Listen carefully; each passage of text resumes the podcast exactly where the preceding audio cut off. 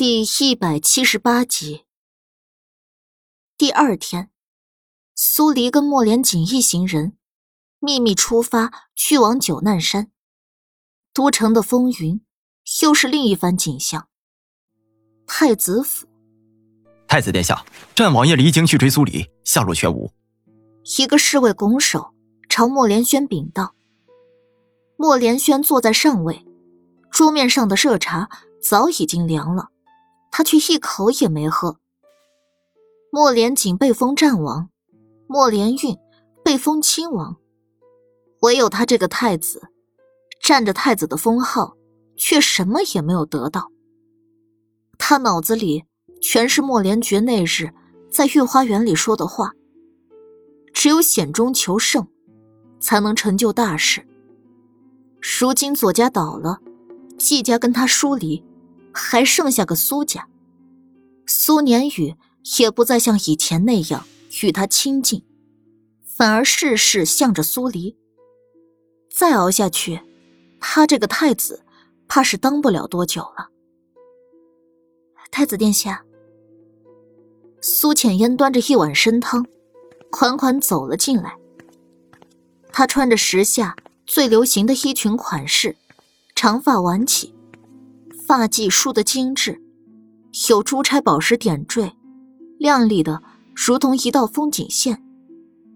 可莫连轩连头都没抬一下，自顾自地想着当今的局势。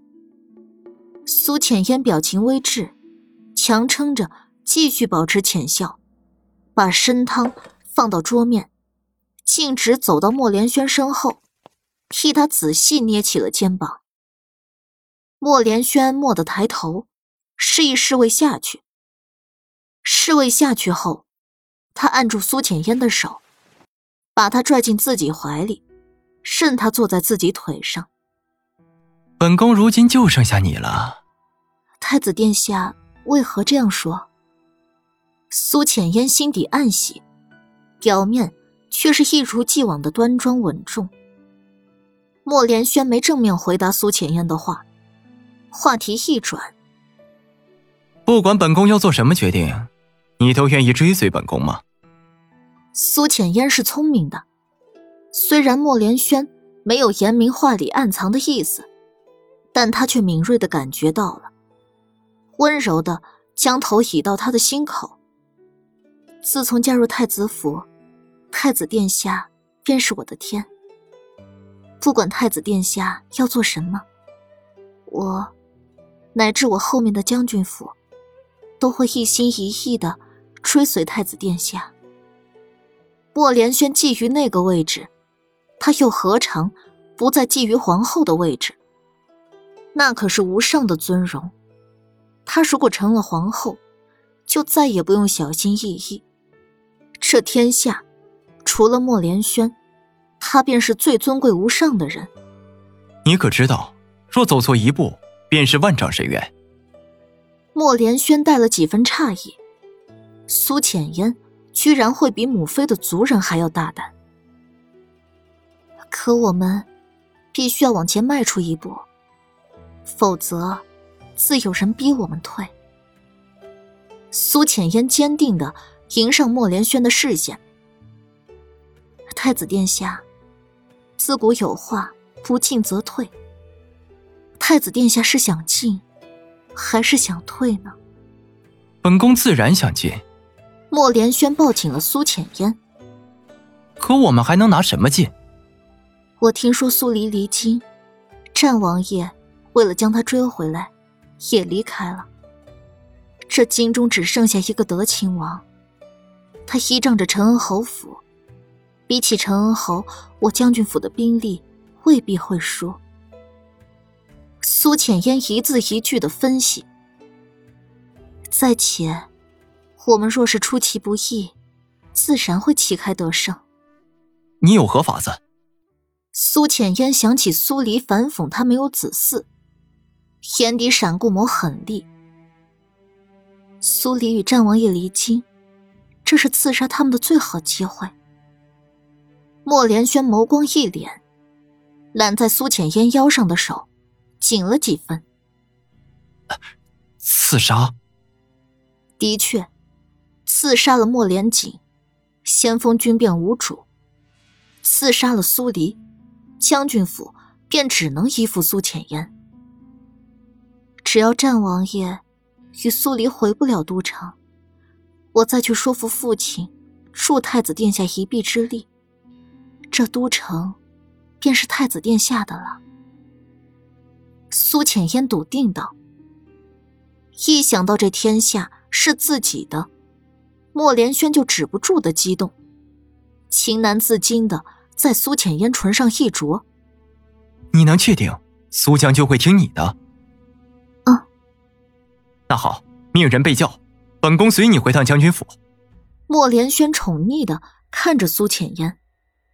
这一世，本宫有你一人便足够了。轿子很快就备好，苏浅烟挑了些上好的东西带上。跟莫连轩一起去了将军府。上官瑶剃度出家后，这将军府就由老夫人把持着。知道苏浅烟跟太子要来，他命人迅速准备了一桌饭菜，把苏林城跟苏年宇都叫了回来，又让人看着苏浅月，不许他出院子。苏浅烟与莫连轩进入前厅。苏家几人纷纷起身行礼，苏浅烟命人将带来的礼物放好，亲昵的迎上老夫人。祖母，您折煞我了，我回来看您，却还要受您一礼，这叫我以后是多回来好，还是不回来好啊？你的心意，祖母知道，但礼便是礼。祖母可不能失了理智。老夫人笑开了花，与苏浅烟一起走到饭桌前落座。苏林城紧挨着莫连轩，下面是苏年宇的位置。几日前，两人才去了太子府，不过短短几日，太子又来了将军府。苏林城眉头微蹙，似乎想到了什么。却没有出声。都别拘礼了，先用膳吧。莫连轩开口，特意看了眼苏林城。是。苏林城几人唯唯诺诺应下。一顿午饭吃得风平浪静，并没有说什么探讨性的话题。大多是老夫人拉着苏浅烟的手，叮嘱她要怎么样持家，怎么样照顾太子。午膳结束，苏浅烟才看向苏林城。父亲，我们父女已经有许久没有说些贴心话了，可否与父亲单独说几句话呢？苏林城眉头微蹙，点点头。请太子妃随我去书房。苏浅烟看了眼莫连轩，起身跟在苏林城后面，往书房走去。两人进了书房，把房门关上。父亲，苏浅烟走进苏林城，扑通一声跪下，还请父亲成全女儿一事。苏林城连忙去拉苏浅烟，却被他顺势抓着手，跪在地上，不愿意起来。你先起来再说。苏林城的眉头比刚才。皱的还要深。苏浅烟眼圈泛红，有泪珠子裹在里面，因为仰头的缘故，迟迟没有掉下来，却将她衬得更楚楚动人了几分。父亲先听我说，父亲若是愿意答应，我再起来也不迟。苏林城一僵，放弃了要把苏浅烟拉扯起来，同时挣开他的手。几步踱到书房后面，站着不动。苏浅烟组织了一会儿语言，才道：“父亲应该知道，如今都城被三人割据，战王爷以及德亲王来者不善，太子府在夹缝中求生，实在艰难。”苏林城不语。苏浅烟不动声色的打量了一番苏林城的表情。继续道：“太子有心要往前一步，还请父亲成全。若太子成功，便会封父亲为镇国大将军，让父亲成为一人之下、万人之上的人，紧握南陵的兵权，让苏家永世世袭这份荣耀。苏林城眉头微动，苏浅烟所说的字字戳中他的心窝。一直以来，这就是他所追求的东西。可他也知道，这东西太过美好，想要得到，便要牺牲无数人的性命去换，一不小心便是万劫不复。他死过了一回，知道活着有多好，所以他并没有急着点头，而是犹豫了。父亲，富贵向来都是在险中求。再前，苏黎与战王爷离京，恐怕是再难回来了。父亲唯有信我，跟随我，才能将这触手可及的荣耀摘到。苏浅烟直接脱口而出，打消苏林城还想着苏黎的那点念头。你说什么？苏林城眼睛一瞪：“你们要对苏黎下手？”苏黎再不济。也救了他一命，是他嫡亲的女儿。而苏浅烟再美好，却并非亲生。孰轻孰重，他心里的那杆秤，早就偏向了苏黎。父亲，我虽不是父亲亲生的，但父亲将我养大，在我心中，父亲便是我嫡亲的父亲。苏浅烟直直的盯着苏林城。苏黎是不可能再活着回来了。父亲还是断了那份心思，全心全意与我依附在一起，而我也会全心全意的为苏家谋来无上的荣耀。若父亲不信，白纸黑字，我愿立下承诺誓言。苏林城的话还没出口，书房门突然被人从外面推开。苏浅月一脸愤然的走了进来，站在苏浅烟身前，居高临下的看他。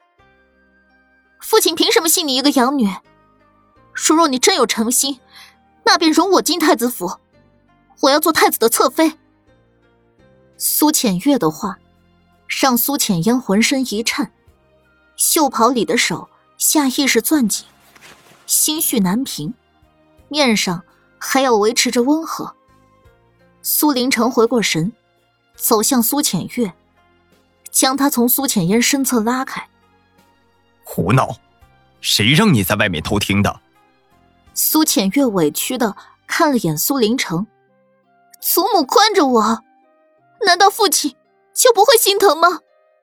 说完，又转看向苏浅烟，眼底带着浓重的恨意。你应该明白，只有我进了太子府，将军府才会跟太子府粘成一条绳。原来太子妃的位置就该是他的，如果不是苏浅烟，他又怎么会沦落成现在这样？苏浅月，你怎么敢？苏浅烟咬牙切齿的从牙缝里挤出几个字。